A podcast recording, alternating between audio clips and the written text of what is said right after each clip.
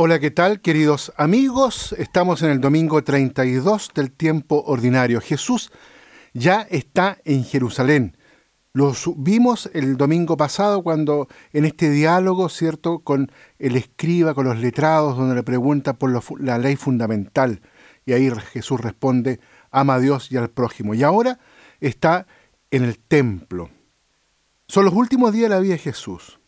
Y hoy día se nos presentan dos escenas que aquí en el Evangelio de Marcos las leemos unidas y que se relacionan por la referencia a las viudas. Tienen un cierto sentido como de resumen de aspectos importantes de la enseñanza y de la misma actuación de Jesús. El primer momento expresa la tensión que a menudo hubo entre Jesús y los escribas, una tensión probablemente amplificada en las polémicas y a veces duros enfrentamientos entre la primera comunidad cristiana y el judaísmo.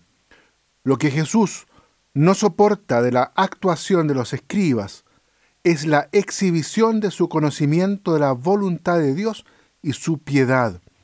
Los ropajes y los asientos en las sinagogas son signo de esta exhibición.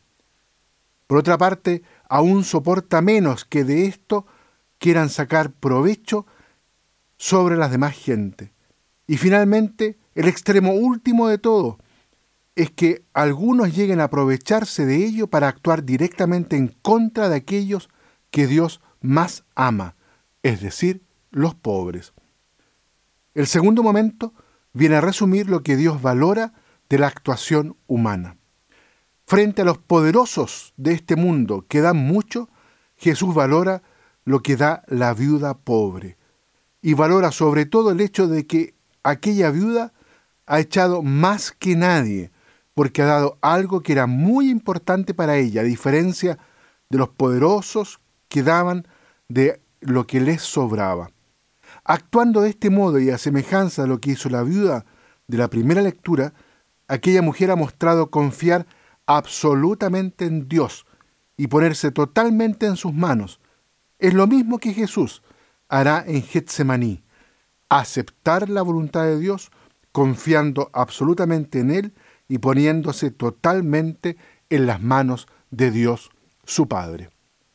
Muy bien, queridos amigos, dejamos hasta aquí la reflexión. Que Dios los bendiga a todos.